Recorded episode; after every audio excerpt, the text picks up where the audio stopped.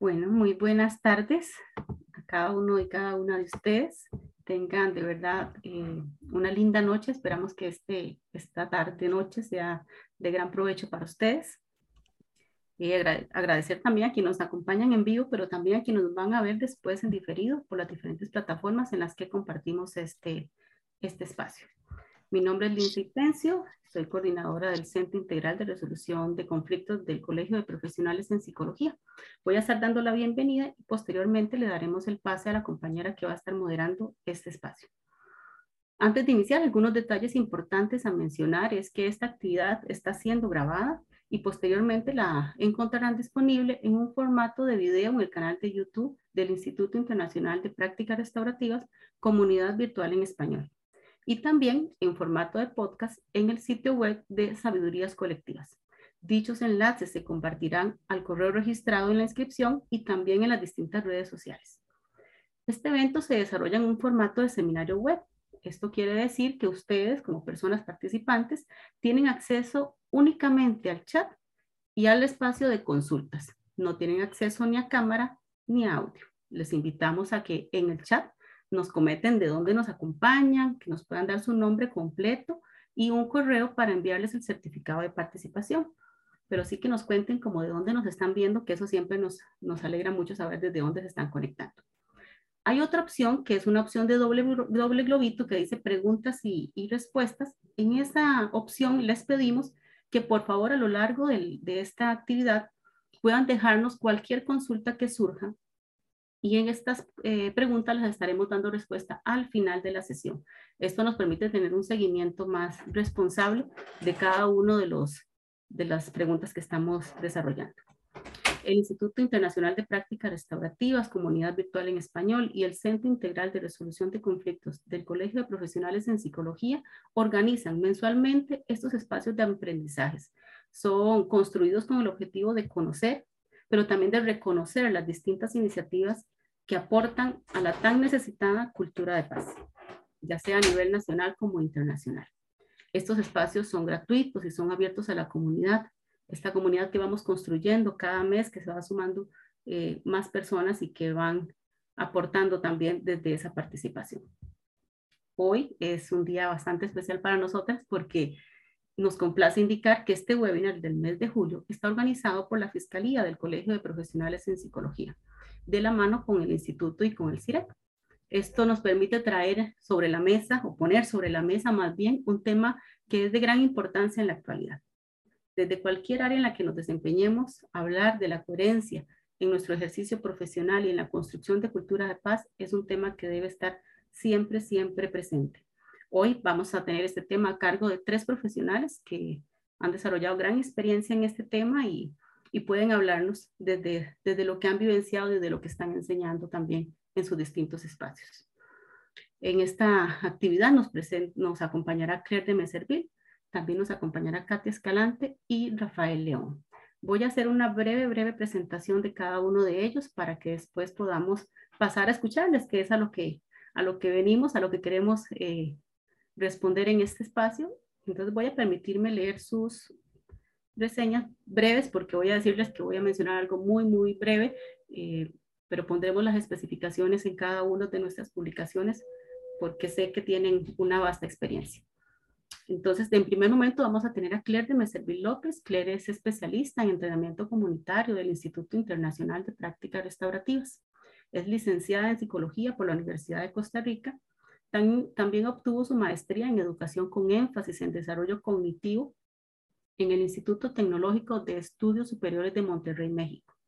Cuenta con una maestría en prácticas restaurativas por el IRP y actualmente también Claire es colaboradora del CIREC en distintos espacios que promueven la cultura de paz, específicamente en el tema de prácticas restaurativas.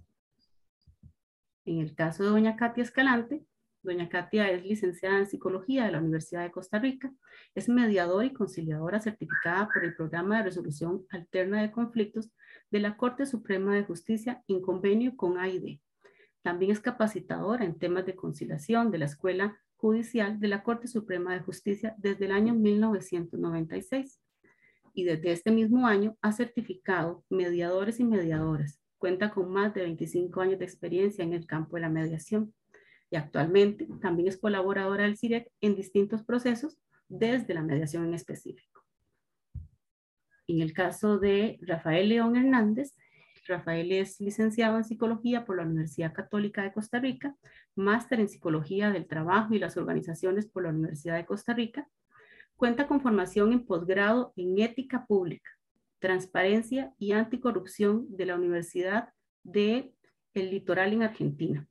Desde el año 2010, Rafael es profesional en materia eh, axiológica de la Secretaría Técnica de Ética y Valores del Poder Judicial, desempeñándose como especialista en los contenidos para el diseño de programas de capacitación en ética y la implementación del sistema de gestión de ética del Poder Judicial. Como les digo, es solamente una breve reseña para cada uno de, de estas profesionales que nos acompañan hoy. De esta forma, pues damos por iniciado este espacio y le daría la palabra a doña Miriam Méndez, quien es la fiscal del Colegio de, Profesionales en Psicología y quien va a tener a cargo la moderación de este espacio. Doña Miriam, adelante. Muchas gracias, muy buenas noches para todos y para todas y bienvenidos a nuestros panelistas. Eh, antes de darle la palabra, quisiera hacer una breve introducción a este espacio de trabajo, eh, indicándoles que, bueno, el diccionario de Oxford se refiere a una de en una de sus excepciones a la coherencia como la cualidad de aquella persona que actúa en consecuencia con sus ideas o con lo que expresa. Por otra parte, Rodino y Brenes exponen que la ética conlleva configurar una interrelación entre cognición, afecto y conducta, siendo en este último componente donde se expresa la atención, la intención y la decisión de actuar, de llevar a la práctica por alcanzar la consecuencia y la coherencia en el actuar, por alcanzar el respeto de los demás y ante nosotros y nosotras mismas. En el ejercicio profesional ético, la coherencia forma una parte fundamental e insoslayable que da razón a la percepción y a la validación social de la persona profesional y que podría repercutir directa o indirectamente en la calidad del servicio que se ofrece a las personas o entidades usuales. En relación con lo anterior, el código de ética y deontológico que rige nuestra profesión nos invita a desarrollar nuestro ejercicio profesional considerando que es necesario procurar no solo el más alto nivel científico en las actuaciones, sino también la observancia en ellas de principios éticos y deontológicos. Mantener un compromiso esencial con el desarrollo individual y colectivo, salvaguardando la dignidad, la libertad y los derechos humanos. Realizar los mejores esfuerzos por fomentar una cultura de paz, respeto y solidaridad, responder integralmente a los intereses y necesidades del ser humano y de la sociedad como un todo interrelacionado con el fin de propiciar el bienestar personal y colectivo para el logro del bien común en un ambiente sano y sostenible. Asumir una actitud crítica, responsable, seria, propositiva, cuestionadora y creativa ante la construcción del conocimiento histórico y contemporáneo de la psicología. Mantener una continua capacitación en el ámbito de la psicología, considerando también aquellos resultados que desde una perspectiva interdisciplinaria aporten a su quehacer promover las relaciones profesionales basadas en el respeto, la cooperación, la solidaridad y la honestidad profesional. No se debe de meditar el hecho de mantener en todo momento una actitud acuciosa, responsable y crítica. Para ello es necesario un ejercicio sistemático de autoexploración y conciencia, que aunque en complejo, nos permita tomar las medidas necesarias para que los servicios que ofrezcamos promuevan en todo momento el bienestar integral de las personas usuarias y que hagan eco de una actitud imperiosa dirigida hacia el respeto de los derechos humanos, de los seres sintientes y de la ecología como todo interrelacionado, que a su vez repercuta en la conformación de las sociedades más justas. Muy, muy bienvenidos sean a este espacio de trabajo. Bienvenida Claire, le doy la palabra a usted para comenzar con este espacio de trabajo. Muchas gracias, Miriam, y un, saludo muy caluroso pues a Lince y a Katia, a, Rafa y a todas las personas que nos acompañan. Es para mí un gusto poder este, participar en este webinar en una calidad un poquito diferente, tener la oportunidad de comentar un poquito sobre mis propios cuestionamientos, preguntas, conflictos, hablar sobre la coherencia desde el ejercicio profesional de la disciplina psicológica y desde una perspectiva de cultura de paz, pues trae más preguntas que respuestas, pero ciertamente trae una serie de, convicciones. Voy a, compartir mi pantalla para guiar un, poquito mi presentación. Como bien lo mencionó Miriam, la forma en la que yo quería iniciar era un poquito clarificando algunos conceptos. Em, porque ahí partimos de una cierta claridad. Si, si nos vamos al diccionario de la Real Academia Española y hablamos de coherencia, estamos hablando, como dijo eh, Miriam, sobre esa consistencia entre lo que uno piensa, lo que dice, lo que hace. Eh, acá desde definiciones un poquitico más específicas nos habla de esa conexión, relación, unión, una actitud lógica y consecuente, una unión hasta entre moléculas y bueno, luego nos habla de sistemas lingüísticos pero hablar sobre coherencia quiere decir hablar acerca de esa búsqueda de una integridad. ¿Y eso qué significa? Y eso qué significa también desde nuestros diversos sistemas de creencias, desde nuestras diversas convicciones, principios y desde una, un entendimiento compartido sobre la ética. Ciertamente tiene que ver con esa búsqueda continua de una integridad entre lo que creo, lo que pienso, lo que digo, lo que hago y todas las personas caminamos con inconsistencias, pero caminamos con, con inconsistencias donde siempre tenemos la opción de cada día estar más cerca de la coherencia o quizás un poquito más lejos. Y ese es, ese es el camino. También puse a pensar en cómo podríamos definir cultura de paz, porque es a la luz de cultura de paz que estamos hablando de estos temas. Em, y me remito a, los principios más básicos desde lo que presenta Galton sobre la importancia de diferenciar, y el doctor Martin Luther King Jr. era enfático en esto, entre lo que entendemos por paz negativa o paz positiva. Porque, ¿qué significa cultura de paz? Y ahí hago paréntesis. Cultura de paz suena como algo muy lindo. A todos nos gusta la cultura, a todos nos gusta la paz. ¿Quién va a decir que está en desacuerdo con la cultura de paz? Eh, y ahí puede existir el uso de otro concepto interesante, de otra palabra que me encontré hace poco, que es eh, una palabra que puede sonar un poco brusca de inicio, pero ténganme paciencia y vayan conmigo, que es la palabra perogrullada. Hablamos de una perogrullada cuando hablamos de una cosa que es tan cierta, tan cierta, tan verdadera, que hasta carece de significado y se vuelve algo medio superficial. Cultura de paz si estamos hablando de una paz negativa, es decir, de una paz que oculta, de una paz que sostiene lo que está ocurriendo para no generar conflicto, de una paz que lo que quiere es mantener la calma a costa de una serie de problemas, a eso lo entendemos como paz negativa. Y el doctor Martin Luther King Jr. es uno que sí nos ponemos a pensar como un gran precursor de la paz y de la no violencia, fue alguien que fue arrestado 49 veces en el curso de su vida por alterar la paz. Pero ¿cuál era la paz que se estaba alterando? Mientras que una paz positiva, lejos de ser pasividad, es esa construcción de un proyecto en común donde todas las personas tengan todas las oportunidades posibles de alcanzar la vida más digna posible. Y eso quiere decir la convivencia en medio de una diversidad de diversidades. Y quiere decir el navegar conflictos, porque con la convivencia siempre va a haber conflicto. Y este proyecto de paz positiva que es propositivo, que es aspiracional, que es complejo, que es desafiante, que es vigorizante, que es estimulante, es un proyecto a largo plazo. Es algo que no hemos alcanzado.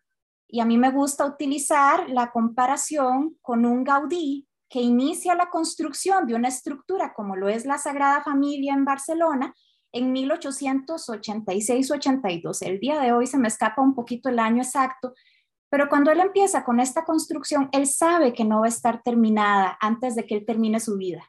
Él sabe que él va a morir sin ver la lista. La Sagrada Familia que aún está terminándose en Barcelona, se veía así en sus inicios. Y cultura de paz quiere decir caminar hacia una paz positiva, pero reconociendo que vamos caminando a través de una paz que es en principio imperfecta y que quiere decir que vamos a encontrar brechas, errores, preguntas sin respuesta, ambivalencias, inconsistencias y aquí y allá, pero no son cosas con las que nos conformamos, sino es más bien desde esa paz imperfecta cómo seguimos construyendo. Así que hablar de paz imperfecta y hablar de coherencia nos plantea un montón de preguntas. Y cuando yo me puse a pensar, hmm, vamos a hablar sobre coherencia y cultura de paz en nuestro gremio y desde la disciplina psicológica. Y acá yo lo que planteo son preguntas más que respuestas sobre mis sospechas de que la salud mental no nos pertenece. Y con esto es que quisiera guiar un poquito las ideas que les quiero comentar. Que la salud mental no nos pertenece como gremio, no nos pertenece como individuos y no nos pertenece como cultura. ¿Cómo le hacemos para hablar de coherencia entonces? Porque hablamos de una salud mental que no nos pertenece como gremio, que las psicólogas, los psicólogos no somos los y las dueñas de la salud mental porque la disciplina psicológica es interdependiente de lo comunitario, porque la disciplina psicológica es imprescindible en la construcción de salud mental, en el acompañamiento hacia la salud mental, en la dignificación del dolor humano desde una ciencia que lo comprende, que lo estudia, que lo acompaña, pero que es insuficiente para los múltiples niveles en los que el dolor y el trastorno y la enfermedad mental se manifiesta que yo sé que salud no es solo atender enfermedad, pero estamos atravesando un momento histórico y como humanidad donde hay mucho dolor que acompañar. ¿Y cómo se construye bienestar y salud? Nuestra disciplina es un componente imprescindible, pero de un fenómeno como lo es la salud mental, que es tremendamente comunitario. Eh,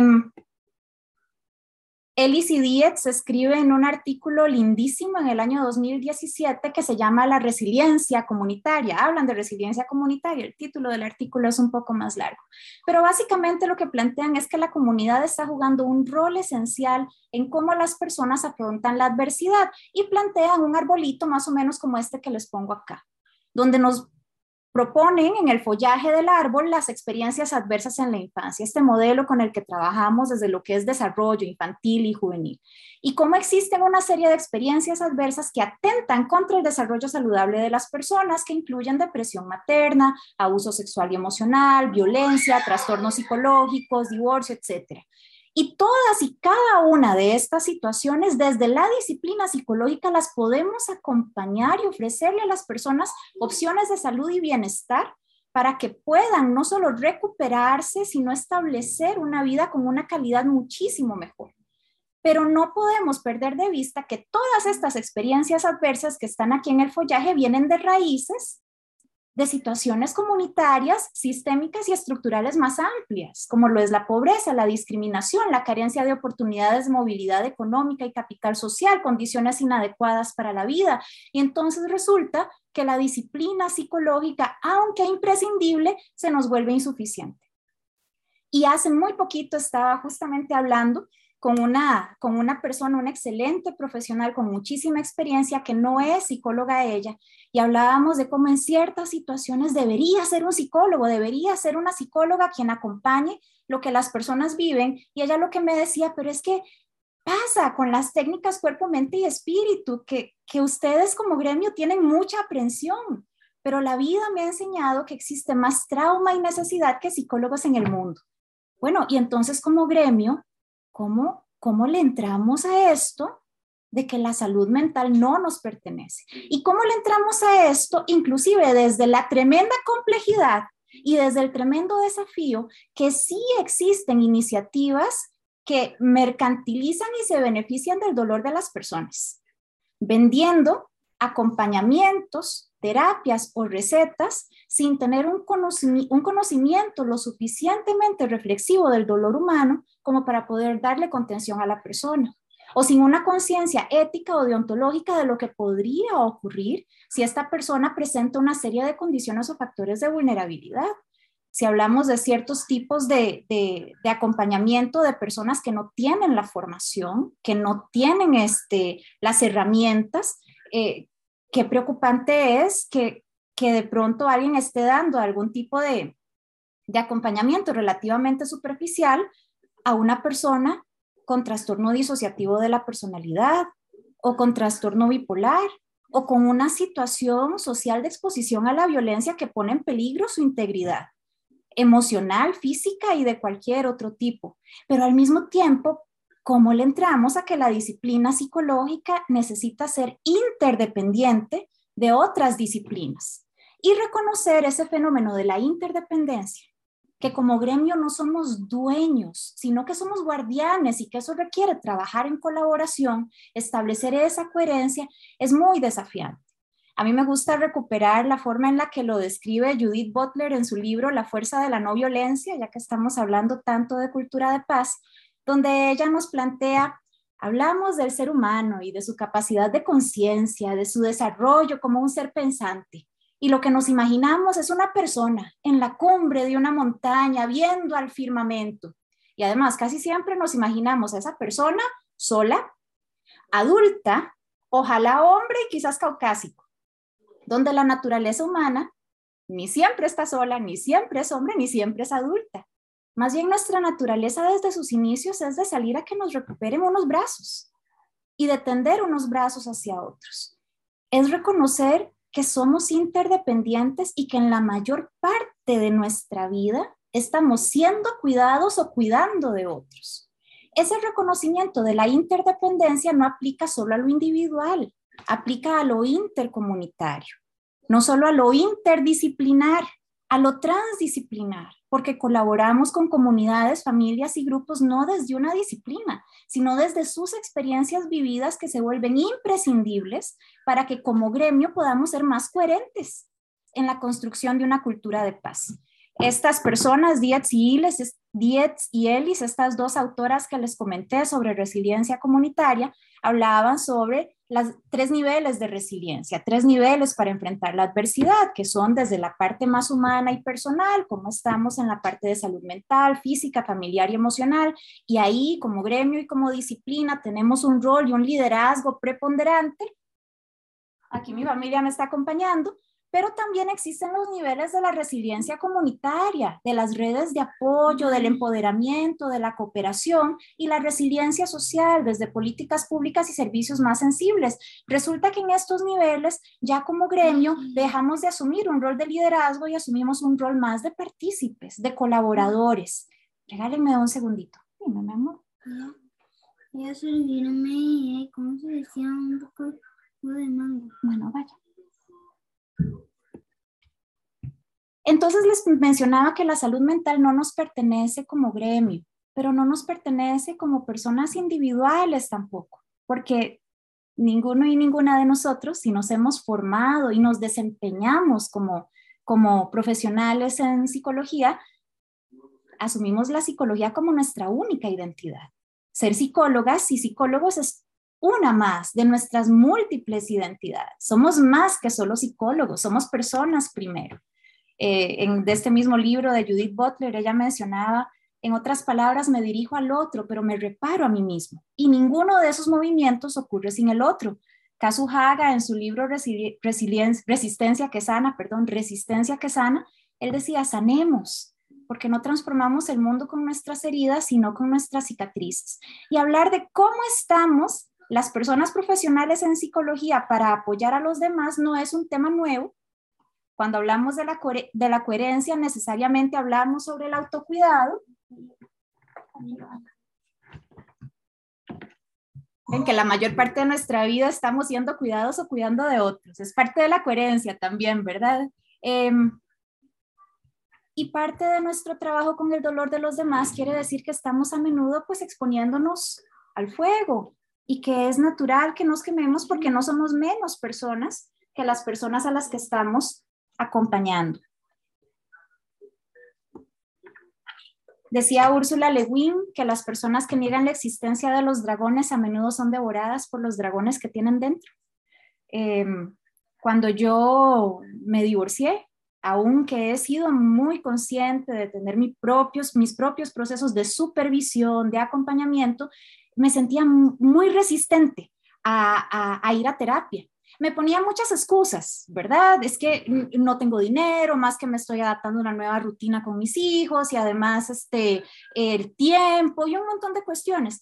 Pero en el fondo, y yo quisiera pensar que la mayoría de ustedes no son como yo, yo espero que no, pero lo que yo pensaba era, voy a ir y ya sé lo que me van a decir ya yo sé lo que le diría a alguien que esté en una situación parecida a la mía, porque así, así es uno a veces también, en este gremio en particular de, de, de escindido en cuanto a su propia humanidad.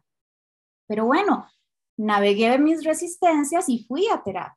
para recibir lo que yo no podía ver, para llevármelo, para empezar a indagar, para luchar contra mis propias resistencias y darme cuenta que no, no es cierto, que ya sé lo que me van a decir. Yo no sabía qué hacer con tanto y tuve que seguir yendo.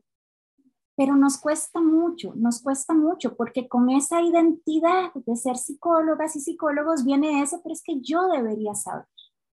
O es que yo ya sé, ¿verdad? Y quiere decir que la salud mental no nos pertenece porque no podemos usarla a solas.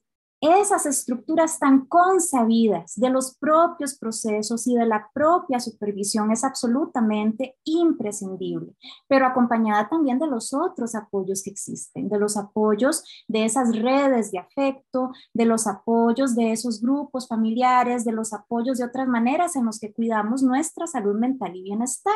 A mí me gusta el enfoque de Christine Neff de la autocompasión, donde ella insiste, es que más que hablar sobre autoestima, necesitamos hablar de autocompasión, porque no necesitamos estimarnos tanto como si necesitamos establecer una relación compasiva con nosotros mismos, una relación donde nos tratemos a nosotros mismos con bondad, donde no nos aislemos pensando es que yo soy muy diferente, es que nadie me va a entender o es que yo debería poder saber en lugar de esa humanidad común que dice, es que yo soy tan persona como cualquier persona a la que estoy acompañando y necesito apoyo y necesito conexión en lugar de aislamiento.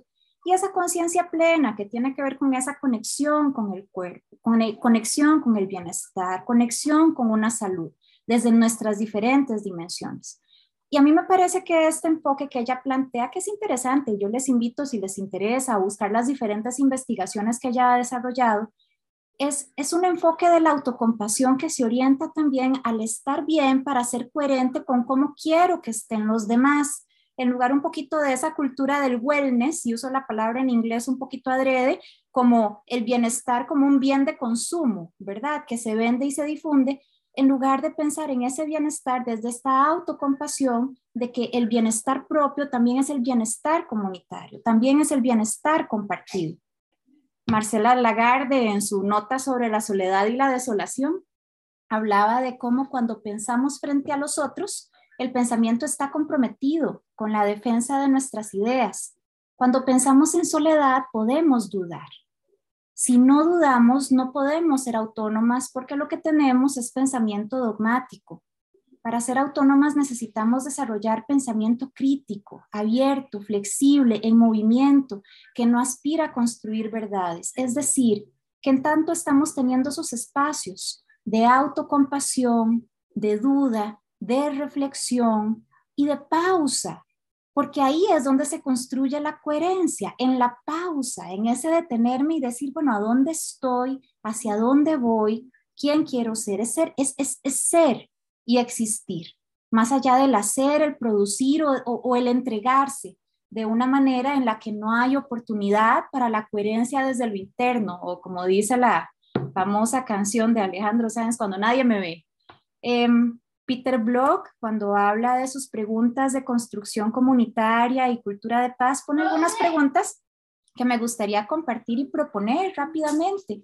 ¿Cómo planeo poner de mí misma en una experiencia como este webinar? Yo sé que varios estamos haciendo varias cosas a la vez, pero ¿cuánto riesgo estoy dispuesta a asumir? ¿Qué tan participativo estoy dispuesta a ser, aún en un formato virtual como este? ¿Qué tanto creo que puedo invertir en el bienestar común? Y hay preguntas un poco más a fondo. ¿Qué cosas hago que contribuyen justo con eso que yo quisiera que fuera diferente? ¿Cuál es la historia que me estoy contando a mí misma sobre estos temas de la coherencia, ¿verdad? ¿Cuál es la historia que me cuento y cuáles dones o beneficios y cuáles sacrificios experimento por estarme contando estas historias? Y vean que estas son las preguntas que más que plantearnos, ponernos a defendernos, nos plantean ponernos a dudar, ponernos a pensar y es desde esa pausa que podemos construir coherencia. La autocompasión lo que nos propone es lo que estamos ofreciendo hacia afuera, estamos ofreciendo tratar a las personas con bondad, con conexión en lugar de aislamiento y con generar esa conciencia plena del cuerpo y del bienestar. Dominic Barter, hablando de cultura de paz, insistía en que la justicia debe de dejar de preguntarse únicamente quién hace bien y quién hace mal para preguntarse cuáles son las necesidades insatisfechas. Ese día la justicia dejará de servir al poder y comenzará a servir a las personas. ¿Qué es cultura de paz sino la construcción de un mundo más justo? De un mundo donde todas las personas puedan aspirar a la vida más digna posible. ¿Y cuáles son las necesidades insatisfechas? Resulta que la disciplina psicológica es una disciplina excepcionalmente acertada para hacerse este tipo de preguntas y para buscar esa respuesta. Pero qué tanto esa búsqueda está saliendo desde adentro, de una manera coherente en las personas que nos desarrollamos en este ejercicio profesional. Eh, me estoy excediendo un poquito con el tiempo, pero termino con esta última parte. Les mencioné que la salud mental no nos pertenece como gremio, no nos pertenece como individuos y no nos pertenece como cultura más amplia de la cual participamos. Vivimos en una cultura cada vez más superficial y cada vez más individualista.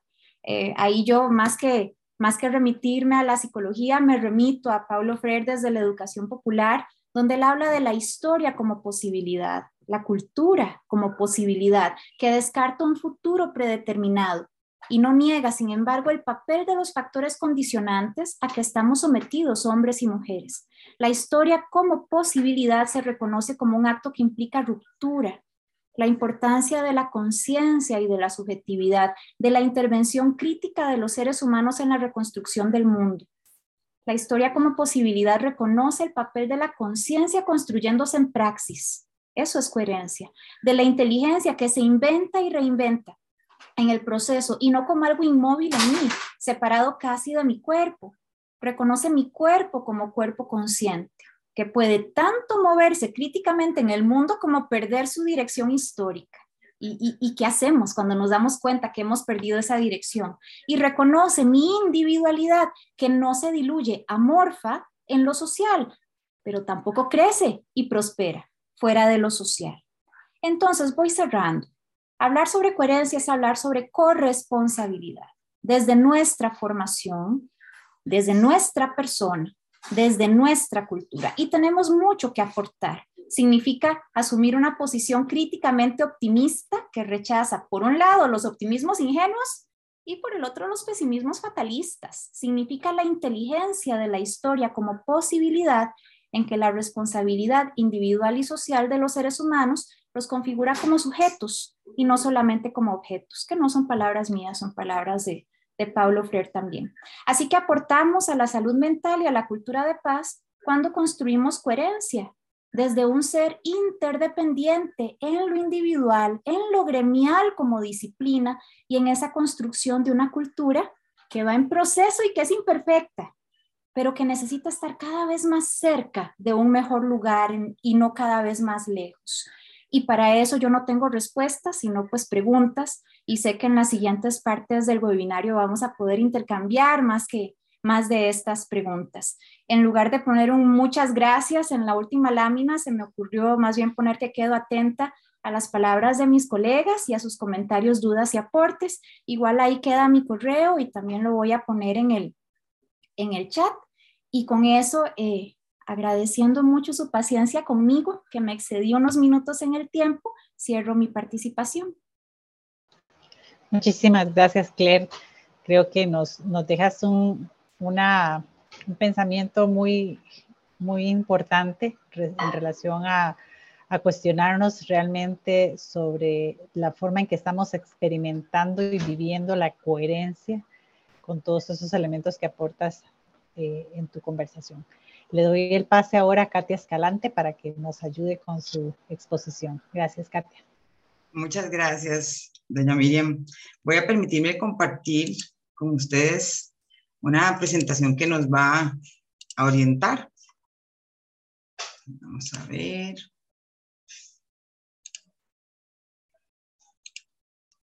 ¿Me dicen por favor si se ve bien? Sí, señora, es visible.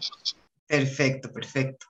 Vamos entonces eh, a compartir este ratito y agradezco muchísimo la invitación para hablar sobre la coherencia en el ejercicio profesional de la mediación y la construcción de cultura de paz. Porque un poco de, los eh, aprendizajes y los cuestionamientos que nos hace Claire nos lleva precisamente a preguntarnos cómo se construye esa cultura de paz. Y como muy bien lo decía ella, no es tan sencillo. Se dice fácil, pero no es tan sencillo. yo hice también em, referencia en, en este inicio a la definición que nos permite tener la Real Academia Española sobre lo que es la coherencia y dice que es una actitud lógica y consecuente con los principios que se profesan.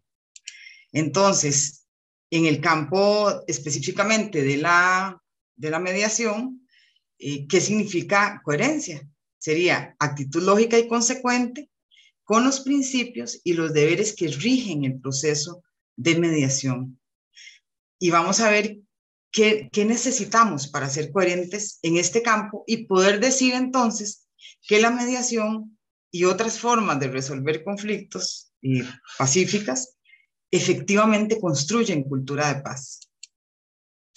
Vamos a ver que eh, la coherencia eh, necesariamente tiene que estar eh, referida a los principios. Cuando nosotros hablamos de mediación, cuando hablamos de coherencia en relación a los principios, entonces lo primero que hacemos es que viene a nuestra mente cuáles son esos principios, cuáles son esos principios que rigen el procedimiento, el proceso de mediación libertad de las partes, información, confidencialidad, contextualidad, participación, no violencia. Y si nosotros hacemos un pequeñito repaso, recordamos entonces que libertad de las partes tiene que ver con el que las personas puedan acceder libremente y voluntariamente a un proceso de mediación y que puedan retirarse cuando así lo deseen el principio de información que tiene que ver con eh, lo que llamamos el principio de decisión informada, que la gente no solamente conozca qué ofrece la mediación, sino además las consecuencias del acuerdo. La confidencialidad que nos obliga a guardar eh, la mediación como un espacio secreto. La contextualidad que siempre nos va a referir a que todo lo que ahí suceda en la mediación tiene que estar referido a las necesidades, a las percepciones, a la realidad de las personas. El principio de participación que nos dice que definitivamente el protagonismo eh, en la mediación no está en la persona que dirige el proceso, sino en las partes, y el principio de no violencia, que cobra particularmente eh, importancia porque nos habla de la necesidad de valorar los casos, porque la mediación no es para todos los casos, no es para todos los conflictos. El principio de no violencia nos dice que cuando la violencia ya está presente, la mediación no nos alcanza para resolver el conflicto de manera integral. Vamos a ver entonces que hay algunos riesgos de la coherencia en relación a los principios. ¿Y cuáles son algunos de esos riesgos? Coaccionar, forzar a las personas. A veces no se hace de manera, eh, bueno, piensa uno que no es tan directa, pero en el fondo sí lo es, cuando, por ejemplo, en nuestros sistemas judiciales, porque es un problema no de nuestro sistema judicial en Costa Rica, es un problema de los sistemas judiciales en el mundo, cuando una persona juzgadora eh, tiene en sus manos la, la etapa de la conciliación y después, si no funciona la conciliación, le corresponde resolver, en algunas oportunidades se dice, por ejemplo, bueno, debería tratar de llegar a un acuerdo, porque finalmente, ¿verdad? Voy a ser yo la persona que resuelva si ustedes no acuerdan. Eso es una forma de coaccionar. Y eso es una forma de no ser coherente con los principios. Eso es una forma de no respetar el principio de libertad de las personas. Otro de los riesgos es no aplicar el principio de decisión informada. O sea, que las personas no comprendan cuáles son las consecuencias de cada decisión que están tomando. Esto es fundamental en la mediación. Otro de los riesgos es revelar información del proceso de construcción del acuerdo sacar información a partes ajenas al conflicto, eso sería como lo más evidente. O, por ejemplo, en la redacción del acuerdo. Cuando nosotros redactamos un acuerdo de mediación, debemos de ser muy, muy puntuales en cuáles son las formas en que puntualmente, eh, valga la redundancia, se va a resolver un aspecto eh, particular del conflicto. Pero nunca podemos transcribir dentro del acuerdo la forma en que se llegó a esa decisión. Otro riesgo es considerar que mi experticia puede fortalecer el acuerdo de las partes en su, en su contenido. Vean que lo estoy diciendo bien lindo. Considerar que mi experticia puede fortalecer el acuerdo de las partes en su contenido me puede llevar a hacer sugerencias y a sacar de contexto la solución que las partes podrían adoptar. Otro de los riesgos es fortalecer mi liderazgo sobre el protagonismo de las partes. Y ya dijimos, el protagonismo es de las personas que están en conflicto y que están pretendiendo que nosotros les ayudemos de la manera más eh, imparcial posible, de la manera más respetuosa posible. Y otro vamos a ver de los riesgos es relativizar y normalizar las formas destructivas de relación entre las partes para no privarlas de una solución alterna. Esto les puede sonar un poco extraño, pero ¿a qué me refiero? A que, y esto tiene relación con el principio de no violencia. En muchas ocasiones eh, se ha argumentado que no debe de llevarse, eh, que no debe negarse más bien la posibilidad de que víctimas de violencia tengan acceso a la conciliación, porque sería una forma más de victimizarlas. Y eh, en realidad esto lo que hace es tratar, ¿verdad? Como de, de forzar un mecanismo que no está hecho para el tratamiento y el abordaje de la violencia, con tal de ofrecer una oportunidad, cuando no es una oportunidad que va a llegar a resolver el conflicto, todo lo contrario, va a llegar, y lo que la experiencia comparada nos demuestra, es que va a llegar a incluso aumentar los niveles de riesgo en las personas eh, que sufren violencia. Otro de los aspectos es coherencia en relación a los deberes. Y cuando hablamos de deberes, hablamos de los deberes éticos. ¿Por qué tenemos que ser coherentes en la conducción de un proceso de mediación un proceso de mediación que construye cultura de paz en relación a los deberes. Vamos a hacer un repasito nada más por los deberes más importantes, porque la lista podría ser de 15 o 20 deberes, pero los más importantes, los que son, digamos, más populares y los que están en la base, eh, son estos que están acá, la imparcialidad, eh, la confidencialidad, el conflicto de intereses, información que se nos vuelve a presentar ya no como un principio, sino como un deber, autonomía de las partes, que es el respeto absoluto a la autodeterminación, la excelencia profesional, la capacitación permanente y la justicia del acuerdo. Probablemente las personas que están acá, que están relacionadas con cultura paz, ya conocen el significado de, todos estos deberes éticos. Y yo quisiera eh, detenerme en qué significa justicia del acuerdo. Porque eh, vamos a ver que es uno de los riesgos más importantes. Entonces, relacionado con todos esos deberes éticos que eh, mencionamos, vamos a ver cuáles son algunos riesgos de la coherencia en relación a esos deberes. Uno de ellos es tratar de favorecer a una de las partes en lugar de empoderarla. El empoderamiento, lo que nosotros eh, conocemos como el balancear el poder dentro de los procesos de mediación, en darle a cada parte la oportunidad de representar sus intereses, darle la oportunidad de expresarse, darle la oportunidad de construir, eso significa empoderar. Cuando yo trato de, porque veo de repente a una parte más débil que a la otra, y trato de apoyarla un poquitito más, ahí es donde estamos perdiendo de vista eh, cuál es el verdadero significado de la imparcialidad. Otro de los riesgos eh, es relativizar lo que es privado. Y vamos a darnos cuenta que, por ejemplo, en los equipos, en los equipos de trabajo, en, centros de mediación, este tema de la confidencialidad llega hasta el que yo pueda tener, por ejemplo, sesiones de análisis de casos sin mencionar los nombres de las personas que están dentro de cada caso. Eh, tiene que ver tanto, tanto como con la, esta privacidad que las personas requieren de, eh, ¿verdad? de que su conflicto no sea expuesto, de que ellas mismas no sean expuestas, que tiene que hacerse el esfuerzo de que la reserva sea absoluta. Otro de los riesgos es no tomar conciencia acerca de lo que puede afectar mi dirección del proceso. Tiene que ver con el tema de conflictos de interés. No solamente en cuanto a las partes, ¿verdad? Tenemos que tomar conciencia de qué siento y qué pienso con, relación a las personas. Si hay algo en esas personas que me está haciendo direccionar el proceso a favor de la otra, si eh, hay algo en las características del conflicto que no me va a permitir manejarlo de la mejor manera.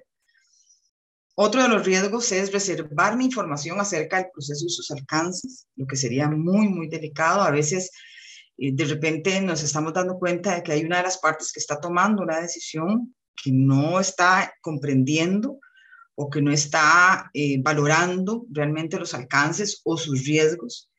Y pensamos en que por avanzar, ¿verdad? En el proceso, de repente sea un detallito, ¿verdad? Y que por avanzar en el proceso lo podemos dejar en el camino. Y en realidad el proceso tiene que ser tan transparente, eh, tiene que ser tan eh, seguro para las personas, tiene que ser un espacio tan seguro para las personas que yo no tengo la posibilidad de reservarme nada. Otro de los riesgos es sugerir o complementar las opciones de las partes y esto está claramente en contra del respeto al, al principio de autodeterminación. Otro de los riesgos es ejercer con el perfil mínimo de formación y perder de vista el desarrollo de las competencias en el perfil ideal. Y en este punto yo quisiera, porque Claire lo mencionaba hace un rato, yo quisiera hacer referencia a que no es cierto que hay profesiones que por su naturaleza o por las implicaciones de, los temas, los módulos, los este, tópicos en los que nos especializamos, de por sí capacitan para la mediación. No es cierto que una persona, por ser psicóloga, ya sin ninguna otra preparación puede ser mediadora. No es cierto que una persona eh, abogada, solo por ser abogada, pueda ejercer la mediación con destreza. No es cierto que una socióloga, una persona que es socióloga o que es de cualquier otra profesión, eh, solo por las características y por el enfoque de su profesión, tiene la posibilidad de dirigir un proceso de mediación. Es bien sabido por las personas que estamos acá, porque sé que estamos cercanas a, todo lo que son mecanismos alternos de solución de conflictos, que se requiere un perfil por competencias y cuando hablo de un perfil por competencias estamos hablando de no solamente conocimientos, estamos hablando de destrezas, de habilidades, estamos hablando de actitudes, estamos hablando del saber, del saber hacer y del saber ser. Y esto no es eh, sencillo, esto es complejo y se requiere eh, de una preparación eh, muy rigurosa para poder decir que vamos a implementar un mecanismo de mediación, un mecanismo como la mediación, un método como la mediación, con destreza y con profesionalismo. Entonces, ¿a qué es lo que debemos de aspirar? Y nuevamente, ¿verdad? si yo quiero pensar en que la mediación es una vía para construir paz, tengo que ser muy rigurosa. En, eh, en la forma en que me preparo para efectivamente acercar a las personas a una, a una forma de resolver conflictos que no solamente le permite resolver el conflicto del momento, sino que le permite aprender una forma diferente de resolver conflictos y justamente por ese aprendizaje es que se abona a la construcción de cultura de paz. Cuando nosotros tenemos una mediación en la que yo pregunto, este, mire, Claire, ¿usted tiene alguna opción, verdad, para resolver esto? Sí, tal. Y le digo, Rafael, ¿usted tiene alguna otra opción? Sí, a ah, qué pena, no coinciden. Este, ¿verdad? Entonces vamos a, a, terminar acá o, si quieren, ¿verdad? Yo les puedo ayudar, yo que soy experta, ¿verdad? En resolver estas. Bueno, sí, si usted nos puede proponer algo, no, a mí me parece que debería hacerse de tal manera.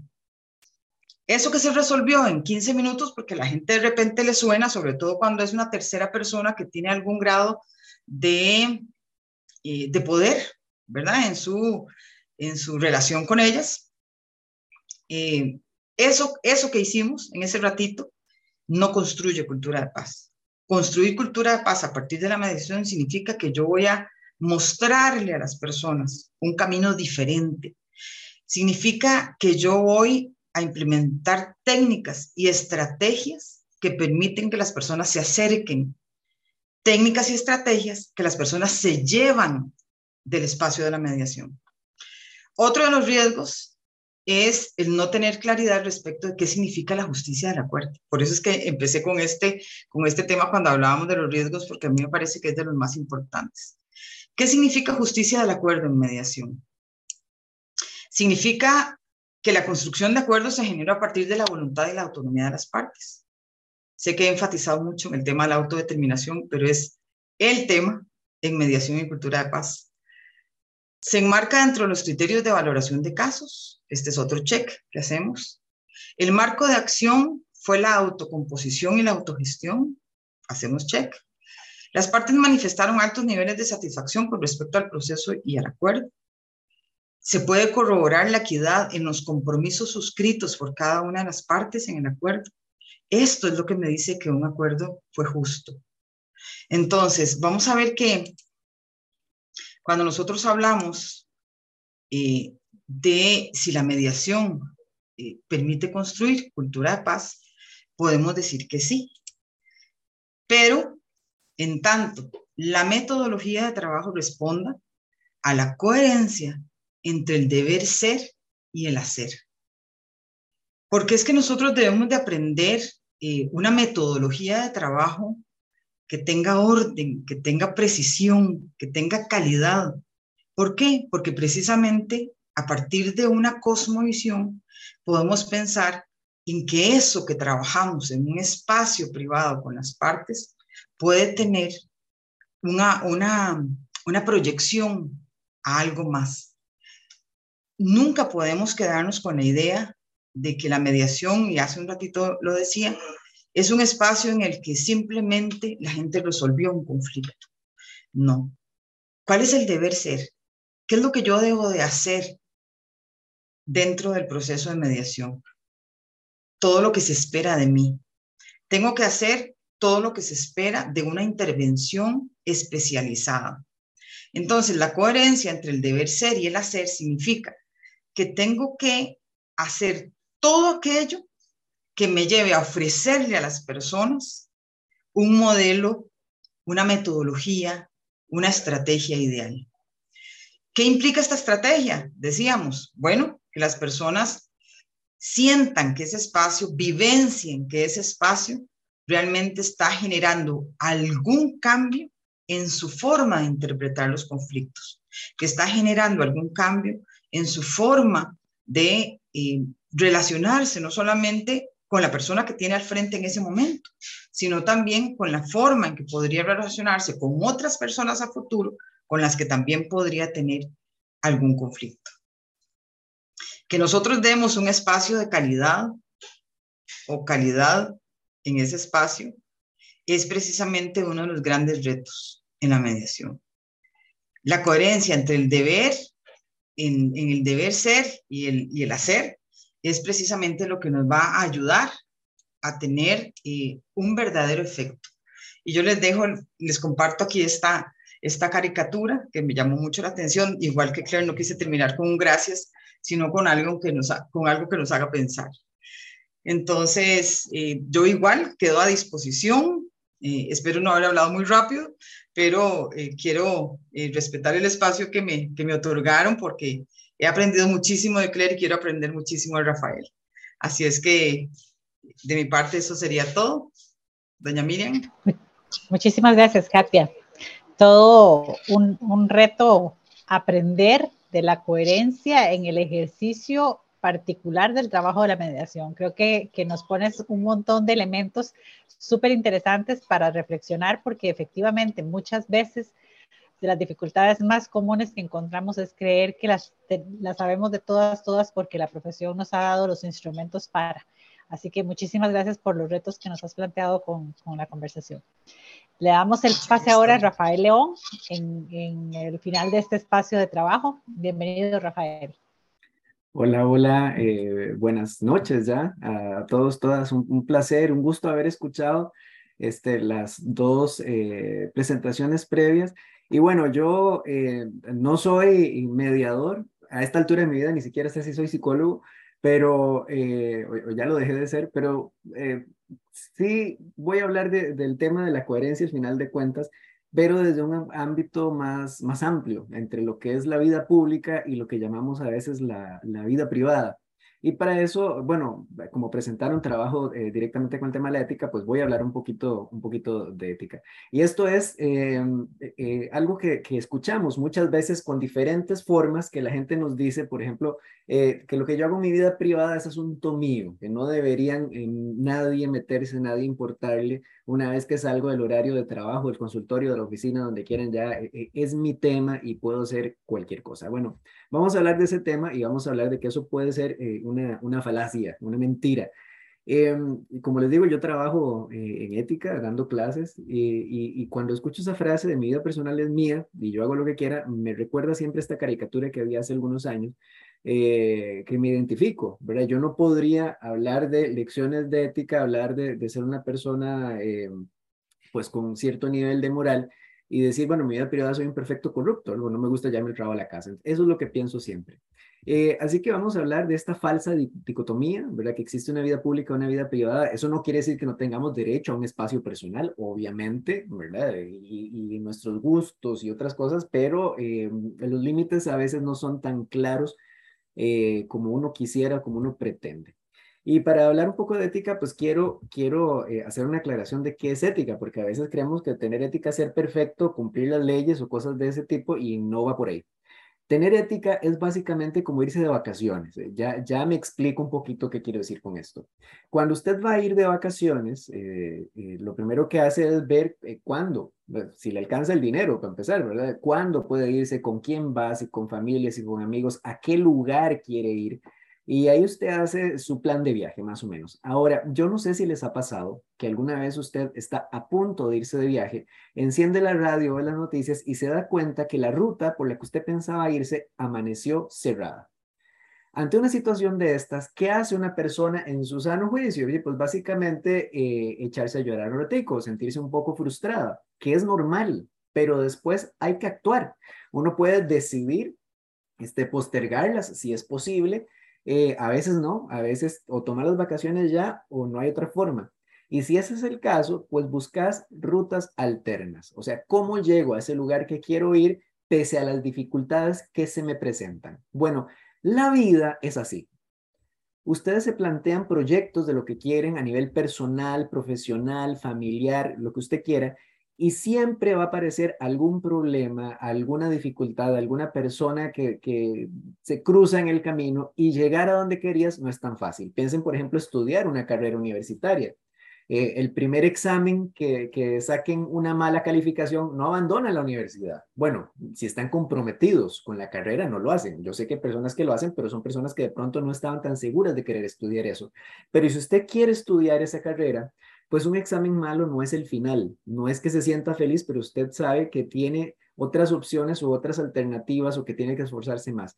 Igual en un trabajo, no es que el primer problema que tengamos uno abandona el trabajo y ahí vamos. Cualquier proyecto implica que hay que solventar los obstáculos. Eh, y hay una cosa más. Yo diría, por ejemplo, si hoy de vacaciones de pronto me puedo encontrar una manifestación, gente protestando por los impuestos, por el gobierno, por lo que usted quiera y yo podría decir, bueno, yo voy para la playa, atropello a todos y llego a la playa. Eh, no. También implica respetar a las otras personas. Y esto es básicamente el papel que tiene la ética. Tener claros nuestros proyectos de vida en el ámbito personal, ámbito eh, familiar, digámoslo así, comunitario y también profesional o laboral, y a partir de ahí tomar decisiones, pensando en, nuestro, en nosotros mismos, nosotras mismas, pero también pensando en cómo afectamos a otras personas. Y les pongo esta definición de ética que a mí me encanta, que es de eh, José Luis López Aranguren, Aranguren para los amigos, eh, y él lo ponía así. Él decía que la ética es al final de cuentas la personalidad que conquistamos a través de las decisiones que tomamos. Y esto me gusta porque no lo pone eh, como el estudio de algo, sino que lo pone como una tarea que tienes que hacer. Porque cada vez que tomas una decisión vas construyendo la personalidad que tenés. Y si ustedes lo piensan, quienes eran ustedes hace dos años es muy diferente a la persona que es ahora. Tal vez no muy diferente, pero no es igual. Y eso se debe pues también al ambiente, a otras personas, pero mucho se trata de lo que has decidido.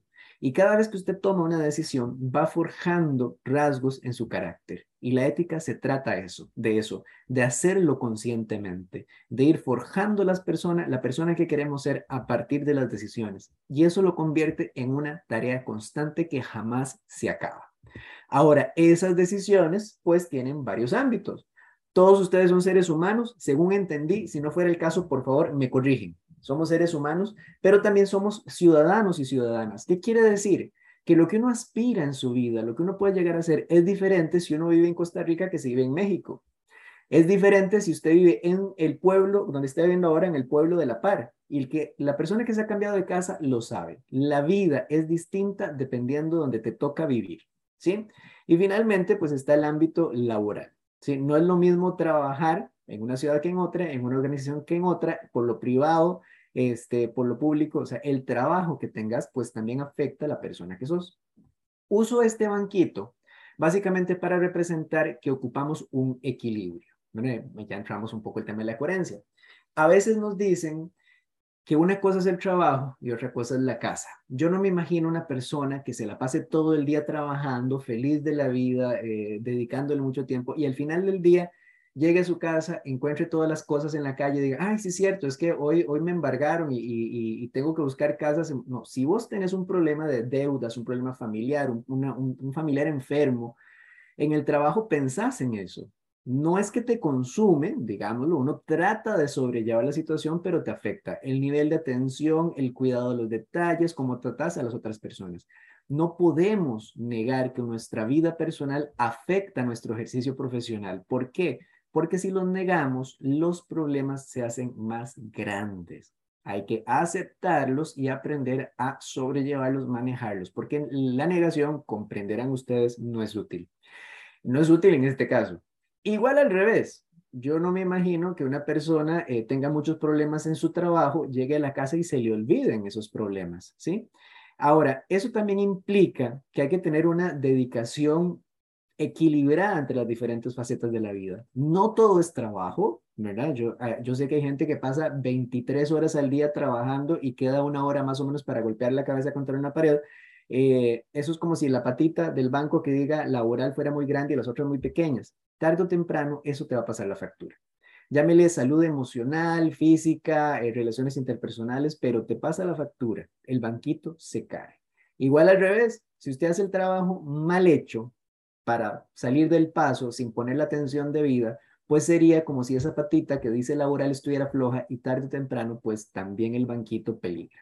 Así que esto, uso esta imagen para decir, bueno, reconocer nuestra humanidad, reconocer el factor ambiental, reconocer nuestra profesión como un, como un condicionante de la persona que somos y que tenemos que mantener un equilibrio y una coherencia. Aunque sean aspectos diferentes, aunque las relaciones sean distintas, si ocupamos saber que lo que pasa en un lugar de tu vida va a afectar a los otros.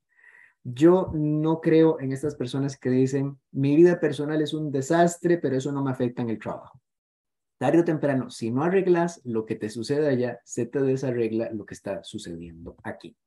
Y bueno, entrando al tema laboral, que es una de las patitas del banco, algunos de ustedes pues trabajan en organizaciones, otros tienen ejercicio eh, propio, pero de todas maneras, aunque sea su consultorio o sea una oficina X, lo primero que cualquier persona tiene que saber es para qué existe esa organización en la cual trabaja, para qué la sociedad la necesita. Y también está el tema de eh, la profesión o el oficio, ¿verdad? Eh, en este caso, eh, mediadores, mediadoras, psicólogos, abogados, no sé, lo que sea. Voy a poner un ejemplo externo y ustedes lo adaptan a su realidad. Piensen en una escuela como organización. ¿Para qué sirve? Pues una escuela sirve, diría yo, para que los niños y las niñas vayan ahí y aprendan algo. Digo yo, para que tengan una mejor vida. Pero si usted piensa en, en, la maestra, ya hablando de una profesión, o el maestro igual, pues usted sabe que esta es la persona que está ahí para eh, darle las lecciones, para ayudar a ese proceso de aprendizaje. ¿Ok? Cambiemos de oficio.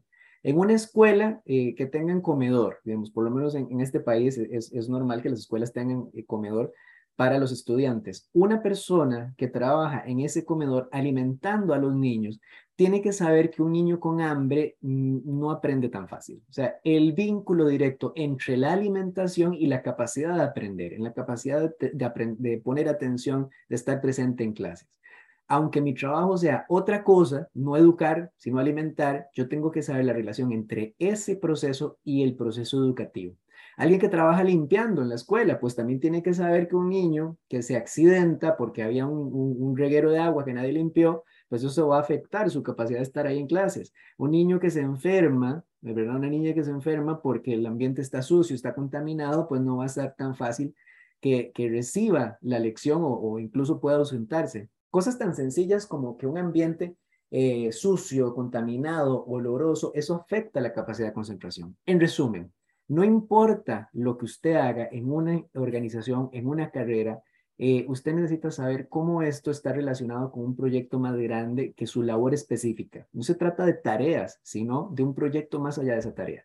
¿Por qué? Porque solo una persona que tiene claro para qué sirve su organización, si es el caso, o su profesión, puede realizarse en su vida. No es lo único que necesita. Uno necesita el dinero para comer, diría yo. Uno necesita un buen ambiente laboral, sí, pero también necesitamos que nuestro trabajo tenga sentido, que tenga un sentido con el que nos podamos vincular, porque solo así uno puede sentirse comprometido y sentirse realizado, realizada con ese trabajo que hace.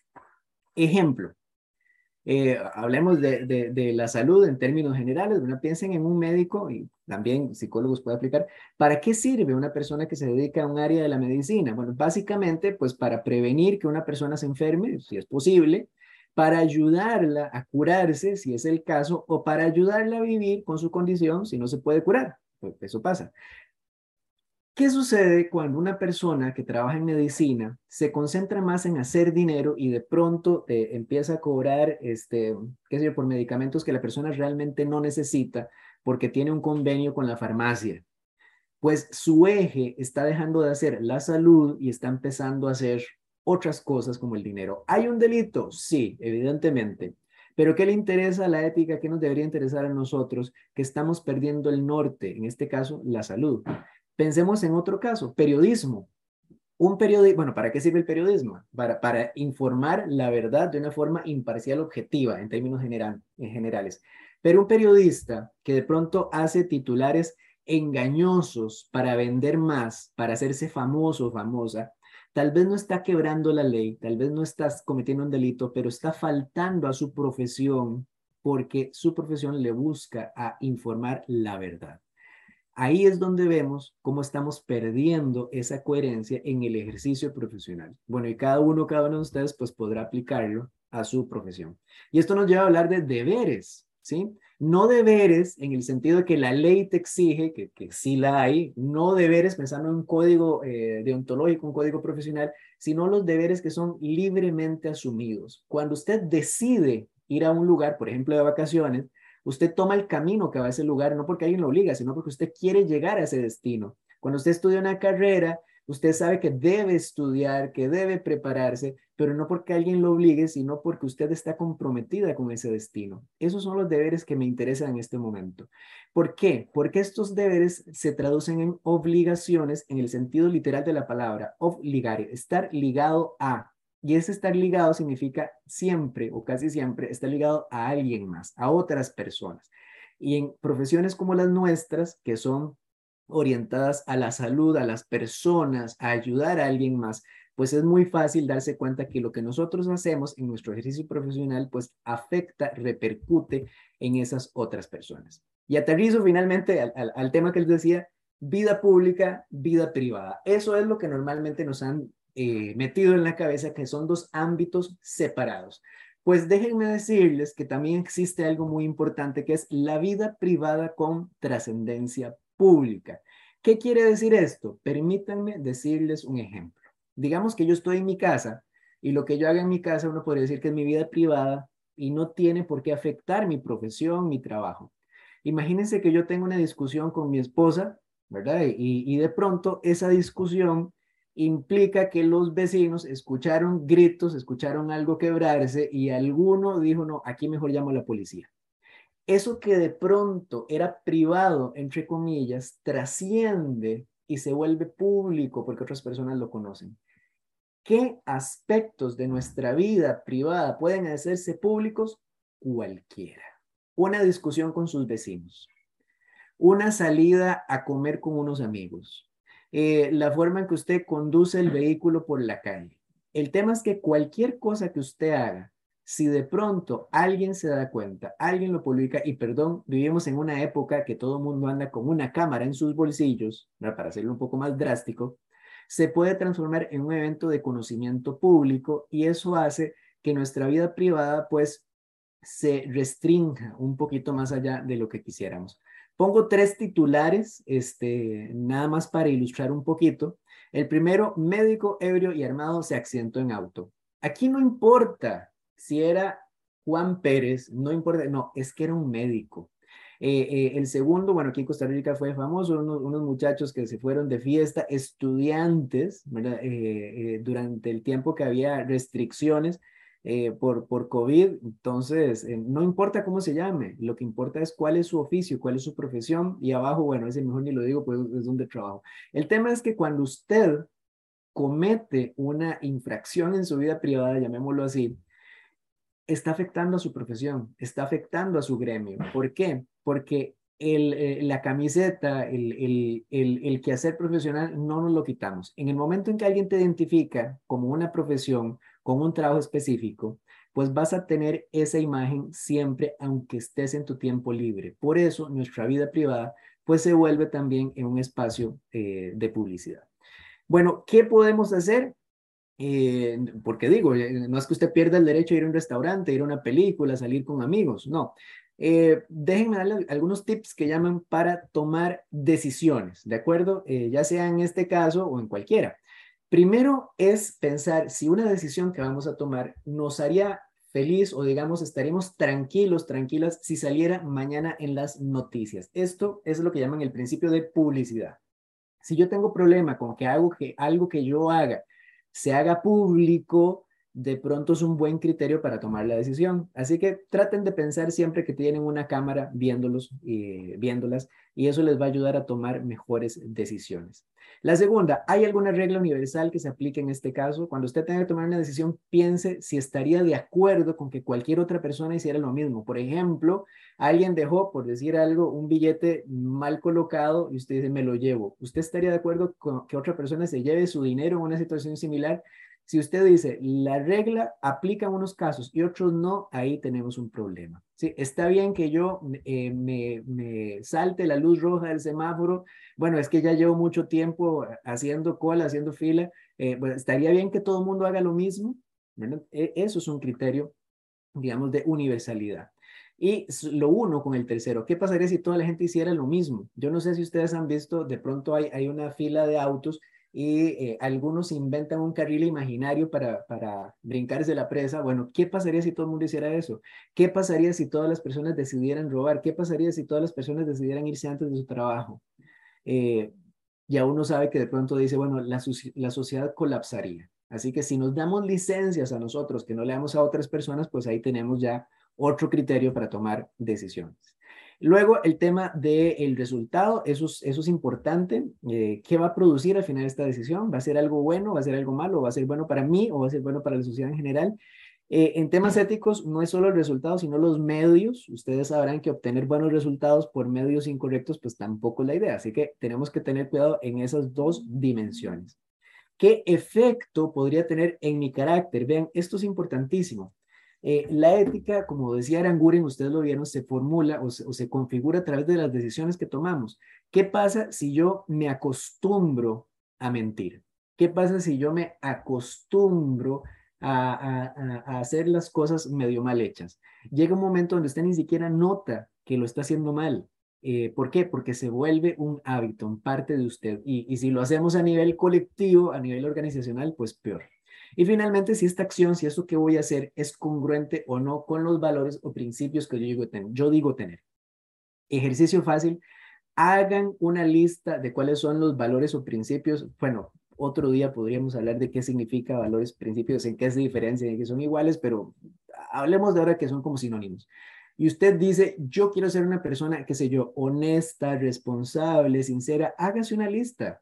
Puede revisar los del código, ¿verdad? de la profesión cuando vaya a tomar una decisión, usted diga, una persona que es honesta, responsable, etcétera, haría esto, no lo hace. Si no es congruente esa acción con esos principios que usted dice que quiere tener, pues ahí tiene otro criterio para tomar decisión. Así que ahí les dejo, bueno, la lista no es mía, ahí tienen la, dirección, por si gustan, pues revisarla.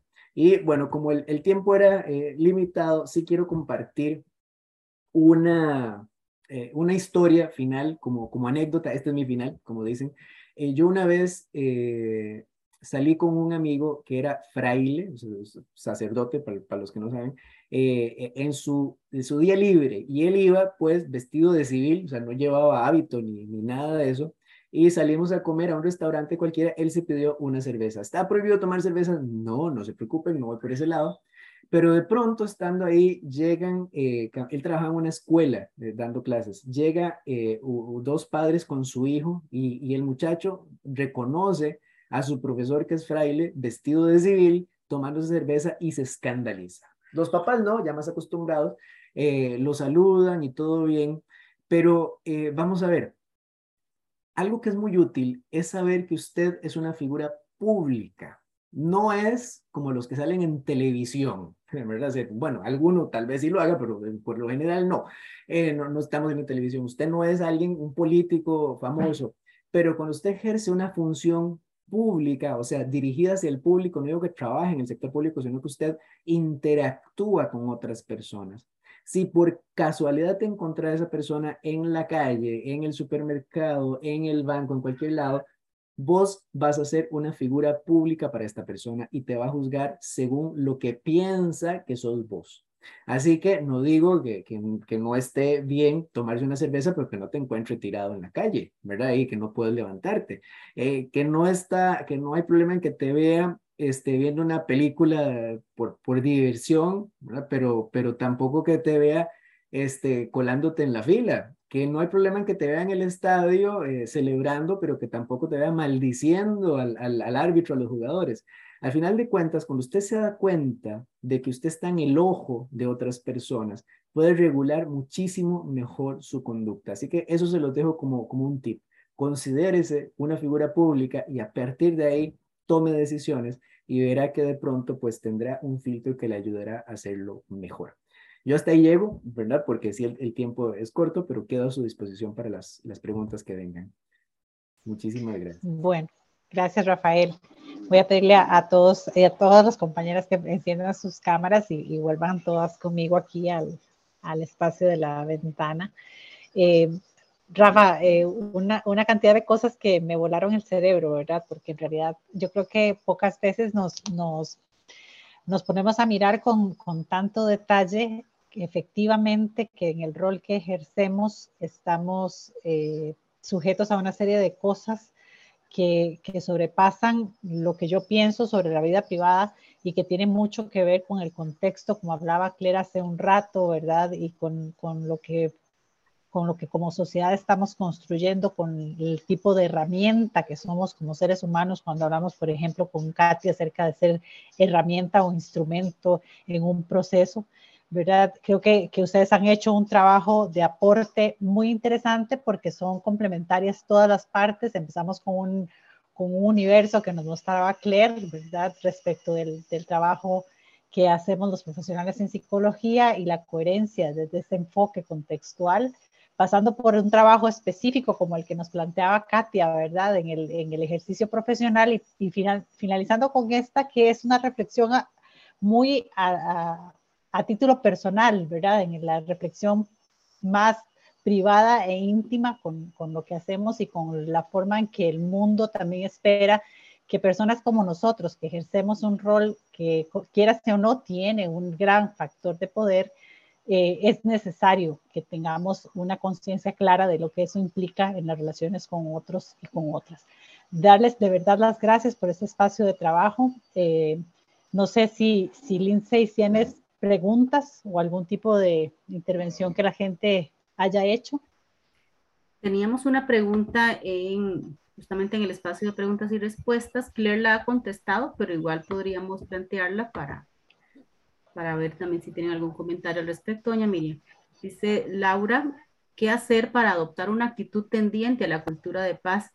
Para que la actitud tendiente a la cultura de paz no sea un motivo para ser percibido por el entorno anacrónico como violento o negativamente crítico. No sé si, eh, la misma Claire que contestó acá quiere detallar un poco la respuesta o los compañeros, doña Katia y, y Rafa. Sí, tal vez yo lo que puedo empezar mencionando, mi hijo justo me estaba haciendo una pregunta, pero ahorita le, le contesto. Este, lo que le mencionaba a, a, Laura en el chat es que pues es, es imposible controlar cómo se nos percibe y creo que la, el objetivo no debería ir por ahí, sino cómo buscar una consistencia que se mantenga sobre el tiempo, pero también reconociendo que nuestra práctica reflexiva, reflexiva perdón, y nuestra coherencia también son dinámicas y cambian sobre el tiempo. Hay una, una autora que mencioné más temprano y que me gusta mucho, pero hay un libro de ella publicado el año pasado que compré y me, me complació mucho ver en la introducción donde ella decía hace 10 años publiqué un libro y hoy quisiera publicar este libro para decir qué es lo que pienso ahora. Y creo que eso es parte del ejercicio coherente, ¿verdad? Sobre el tiempo permitir que haya crecimiento, que haya evolución. Un momento, mi amor. Pero dentro de ese crecimiento, de esa evolución, sobre el tiempo mantener esa consistencia.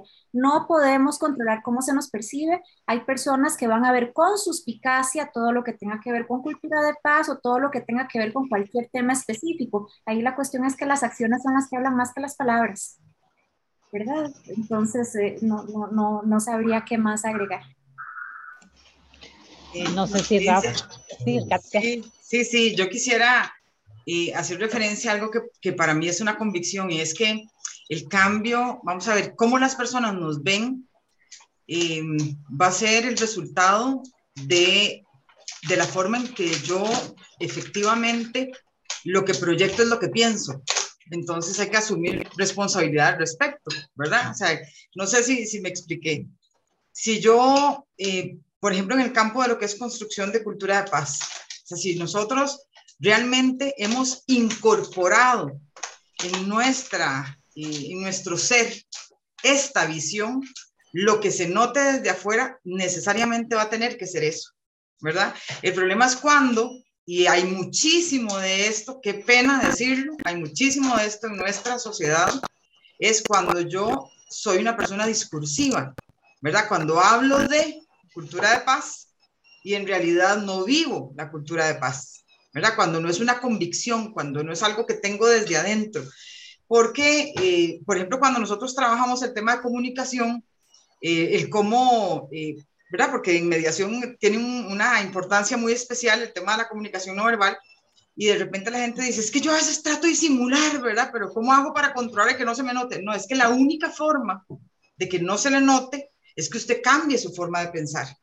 Si usted cambia su forma de pensar, tenga claridad de que eso es lo que se va a notar, porque así es, así es el lenguaje corporal.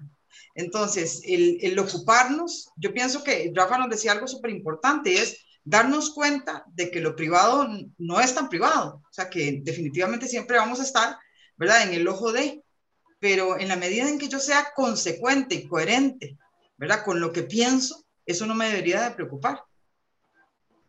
Yo, yo, quisiera hacer ahí una intervención que, que, tal vez, bueno, que de fijo no vamos a tener tiempo para, para resolver, pero, pero que tiene que ver con, con algo que planteaba Claire al inicio de, de, la conversación y que tiene que ver con el cuidado personal y con las cosas que también vivimos como seres humanos en, en, en esta experiencia de ser profesionales en la psicología. Y es que eh, muchas veces tratando de mantenernos en la coherencia de un rol que ejercemos como profesionales, quedamos atrapados en nuestra propia historia y en las violencias que están en nuestro entorno. Y ojo que hay que tener cuidado, ¿verdad? Porque entonces sufrimos de, no ponernos tampoco a salvo nosotros y nosotras mismas de situaciones que no tienen que ver con, con, con, ser coherente o no, sino con otras violencias que están en el entorno de mi propia vida, ¿verdad? Porque yo como profesional en psicología también estoy expuesta a tener una relación violenta de pareja o a tener unas condiciones X eh, de violencia en mi entorno y de repente creo que estoy vacunada o que tengo que sostener esta imagen eh, que no se equivoca, que siempre funciona, que siempre resuelve y que está costándome entonces la, la coherencia con algo que es determinante y, y, básico, que es ser coherente con mi propia seguridad, con mi propia salud, para poder, como decía Claire antes, hacer un ejercicio coherente de lo que es una vivencia de, de una vida pacífica y de un entorno pacífico. Entonces, eh, con esa, con esa pedrada directa al panal, ¿verdad? creo que, tenemos muchos otros espacios que nos podríamos eh, llevar horas aquí conversando. Eh, Rafael, ¿querías decir algo? Sí, gracias. No, eh, con, con, lo que estás diciendo y también lo que comentaban ahora Claire y Katia con respecto a la, consulta que había, sí, sí, me veo como la obligación de aclarar de, del tema de, de, de cómo me perciben los otros es algo que efectivamente uno no tiene control.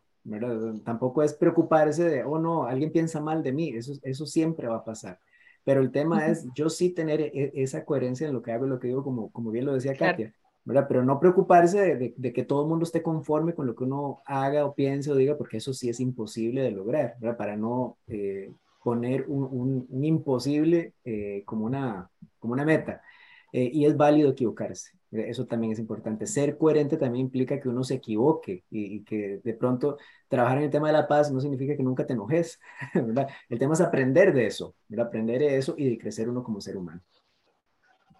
Claro, y, creo que, el, asunto aquí es entender que estamos en un proceso de transformación permanente y que lo que hoy una, una piensa, ¿verdad? En el camino, en la construcción y en el aprendizaje, se puede transformar y, que efectivamente la idea es que se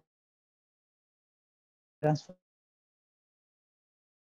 el beneficio de una misma y de la sociedad en la que estamos haciendo. Estás pegándose un poco, doña Miriam. Mientras regresa, bueno, nada más decirles que hay varios comentarios en el chat de, agradecimiento por la, la, forma de que han expuesto, eh, de los temas tan relevantes en los que hemos ido detallando, que aunque es un tema grande, cada uno pudo desarrollar desde su expertise la importancia de ser coherente desde cualquier área, ¿verdad? Entonces creo que eso es algo valiosísimo también del espacio. Eh, fundamental salir del protagonismo, dicen cuando hablamos del tema de mediación, que eso es algo que vieras creo que cuesta. También quitarse el sombrero de psicólogos cuando estamos siendo mediadores, eh, también es otro, otra tarea grande, ¿verdad? Que tenemos. Eh, la gente muy agradecida, muy encantada. Este, vamos a ver, ¿qué por acá? Ingrid dice que su vida cambió desde que se hizo esas preguntas, Rafael. Creo que todo nos, si nos ubicó un poquito o nos desubicó para ubicarnos, nos sacó de la zona de confort. Entonces, eh, son mensajes de agradecimiento de parte de cada una de las personas que nos están acompañando. Eh, vamos a ver. Dice Ingrid que hace unos años se cuestionó su actuar en su carrera y si alguna de esas personas podría resultar una cliente a futuro que le tocara su puerta y ahí modifiqué mucho a nivel personal y hasta el día de hoy. Nosotros hablamos también de, bueno, cómo de esto que enseñamos y todo esto de lo que hablamos, incluso del autocuidado, eh, cómo llevarlo a la práctica antes de, porque es algo importante, porque después nos encontramos también y bueno, esa coherencia es valiosísima, que encontremos fuera después alguna persona que, que hayamos acompañado en un proceso, pueda ver eso también en, lo, en nosotros, eso que hemos enseñado. Entonces, hay bastantes mensajes de agradecimiento. Yo creo que es un panel de lujo, doña Miriam. Da para sesión 2. Nosotros siempre sacamos sesiones 2, vieras, Claire y yo. siempre sacamos sesiones 2, pero no sé si quieres cerrar de alguna forma y después poder invitarles a la, al webinar del mes siguiente. Tal vez, este, Lin, a mí sí me gustaría hacer un aporte brevísimo. Yo sé que estamos sobre, sobre el tiempo.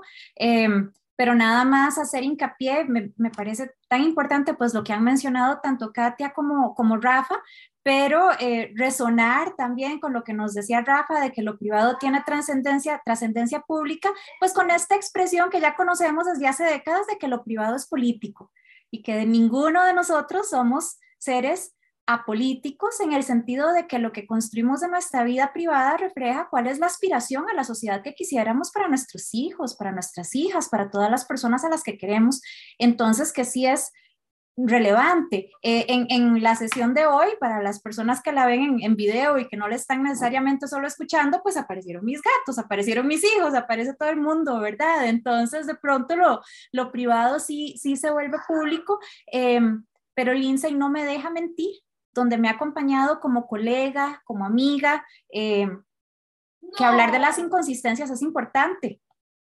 Lindsay no me deja mentir, donde yo llego a decirle, ve, yo que hablo de cultura de paz y prácticas restaurativas, hoy con mi familia, me costó mucho. Y ahí es donde esa construcción de la coherencia, ese tratar de cada día estar más cerca y no más lejos, tiene que ver no solamente con la reflexión individual, pero tiene que ver también con el ejercicio de la supervisión, de que seamos proactivos en buscar el acompañamiento y de que generemos redes de apoyo donde tengamos la oportunidad de cuestionarnos y, como dice Rafa, de equivocarnos, porque equivocarse es parte de aprender. Bueno, fue más de un minuto. ¿Verdad? Eh, invitarles a que sigan el canal de YouTube de IRP Comunidad Virtual en Español, porque ahí estará no solo este webinar, sino todos los que continuamos haciendo y pues también en el podcast de sabidurías colectivas y prácticas restaurativas. Miriam, no sé si querés darnos unas palabras de cierre y con eso finalizamos el espacio. No, agradecerles definitivamente la participación y espero que nos encontremos en un nuevo espacio de este tipo.